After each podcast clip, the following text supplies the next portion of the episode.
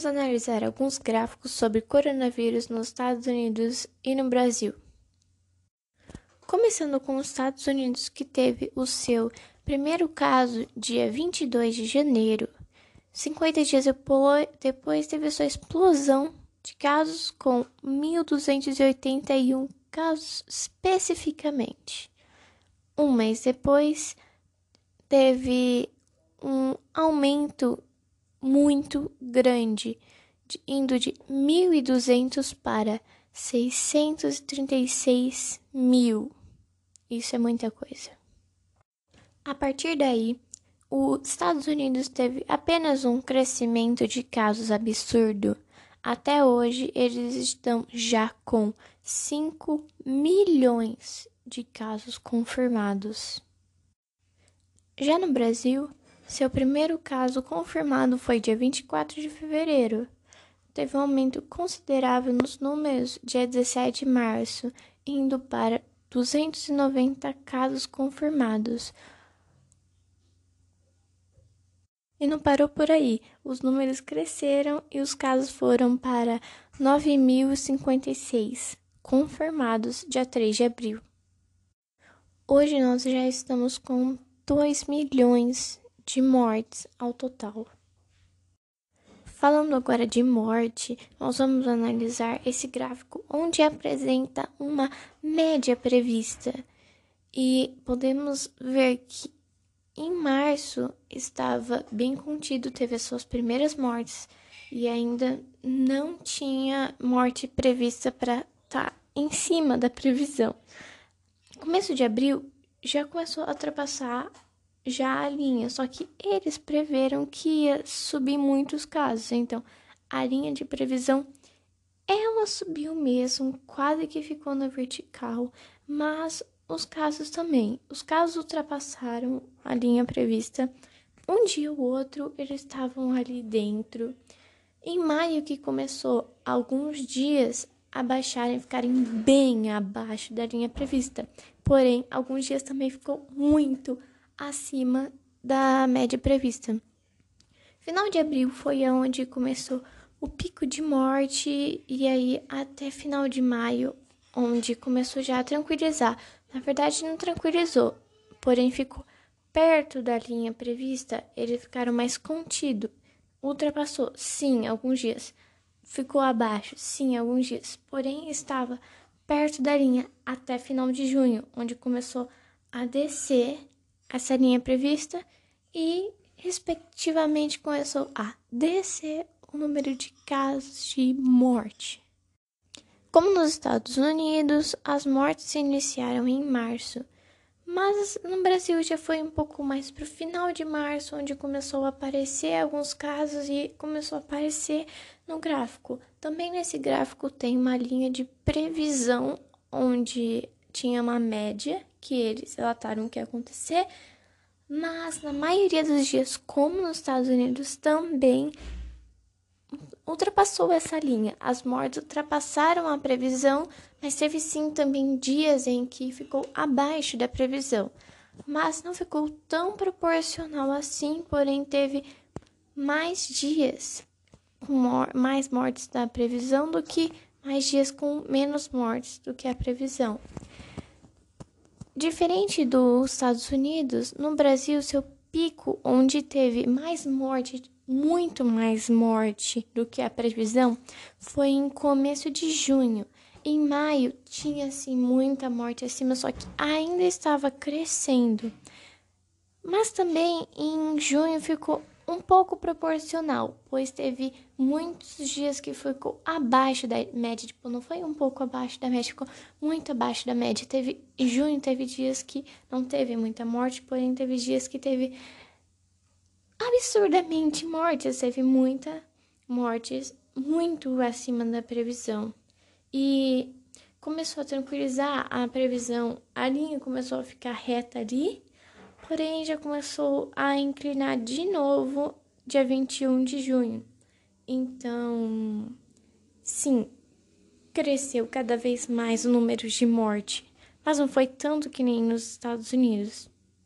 Nos Estados Unidos teve 172.578 mortes confirmadas até agora. Já no Brasil está um pouco abaixo da faixa, mas ainda está por aí com 111.100 mortes. Porém, no Brasil já teve taxa de recuperados. Quase tudo recuperou. 2 milhões recuperados, com 3 milhões de casos. Nos Estados Unidos, não publicaram a taxa de recuperados, porém, teve um pouco abaixo de morte comparado aqui nós tivemos 3 mil casos e 111 mortes. Nos Estados Unidos teve 5, mil, 5 milhões de casos e 172 mil mortes. Então, vamos ver que está morrendo um pouco a menos, porque lá tem um, leitos, muito mais leitos do que no Brasil.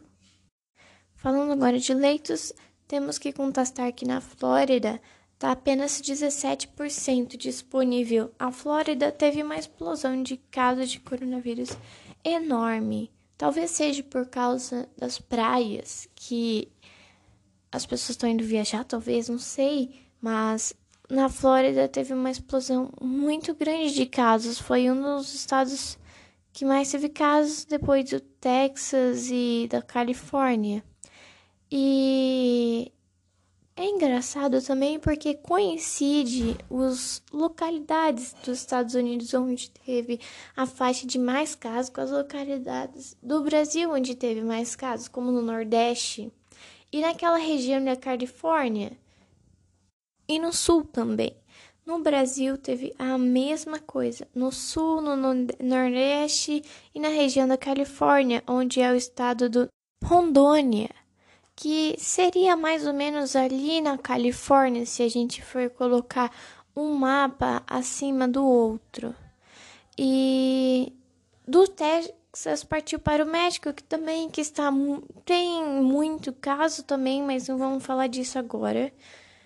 Muito, extremamente, absurdamente o número de casos na parte do Nordeste dos Estados Unidos e já juntando com o Sul. No Brasil, a mesma coisa, Nordeste e Sul, e naquela região da Califórnia, do Texas, aonde que está predominantemente, como vejo nesse último slide. Ao lado desse gráfico do mapa do Brasil, onde nós acabamos de analisar os estados onde estão mais infectados, nós conseguimos ver a porcentagem dos estados do números de testes positivos dos estados dos Estados Unidos. Conseguimos ver que Carolina do Sul, Arizona, Alabama, Texas estão nessa região que é Nordeste, o Sul e um pouco mais para o meio, mas mais para a parte do Nordeste aqui do Oeste e onde está tendo mais caso. Eu achei isso uma grande coincidência, mas é o porque o coronavírus teve esse boato de localidades mais frias e o sul, respectivamente, seria mais frio.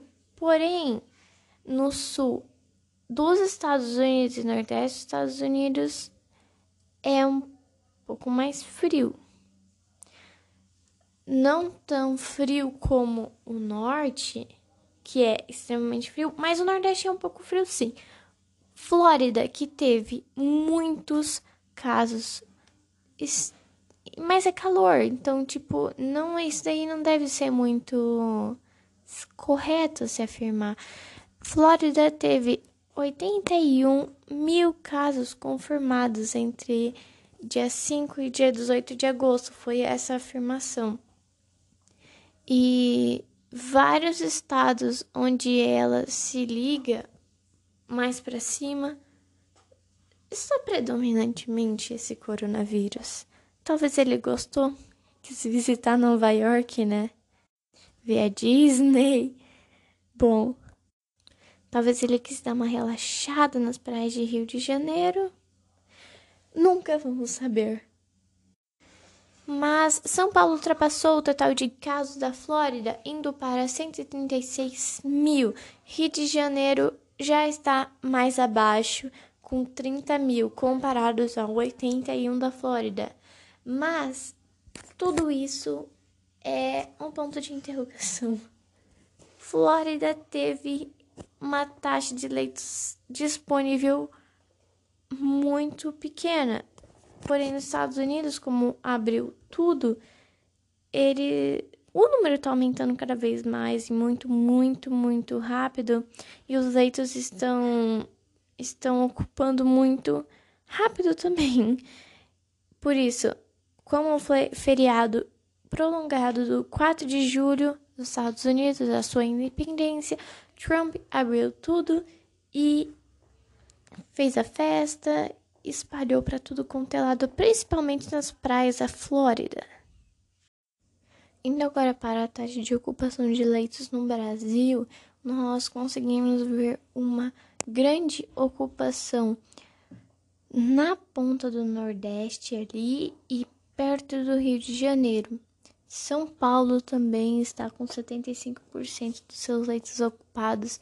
Na região do Acre, onde está 90% dos seus leitos ocupados. Na Pontinha do Sul também, que está com 73%. Mas, em geral, o Brasil não está suportando tanta pessoa assim num hospital quanto nos Estados Unidos. E já já não vai sobrar leito para ninguém.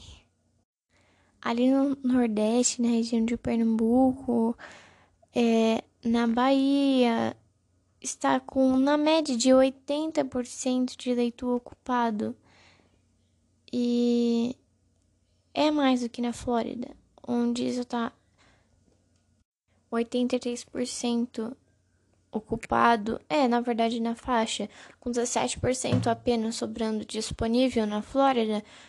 Nesse Nordeste, na parte do Rio de Janeiro, São Paulo, no Acre, no Sul, tá nessa faixa aí também. Então, não tá suportando muito leitos de UTI, mas as pessoas estão recuperando. Tem muita gente que já se recuperou. 2 milhões de pessoas já se recuperaram, então isso é um pouco proporcional, pois está muito ocupado, sim, mas também tem muita gente recuperando. Sim, tem mais gente ocupando os leitos, mais gente doente do que recuperando, porém, isso vai passar de acordo com o tempo. Apenas ali no meio de Tocantins, assim, e na ponta do Mato Grosso, que já está bem amenizado, assim, apenas com 23% de ocupação dos leitos no Mato Grosso do Sul, porém já no Mato Grosso já está com 77%, já está bem grande, mas é, em geral o Brasil está sem leito disponível para a população. Mas no geral mesmo, a gente tem que prevenir. E no Brasil, até que tá a situação de prevenção tá um pouco melhor do que nos Estados Unidos, que já começou a reabrir. É, a gente já tá com situações mais contidas aqui, com, em quarentena ainda. E o certo é todo mundo usar máscara e distanciamento social. Mas eu não posso garantir que o Brasil vai sair logo dessa, principalmente os Estados Unidos.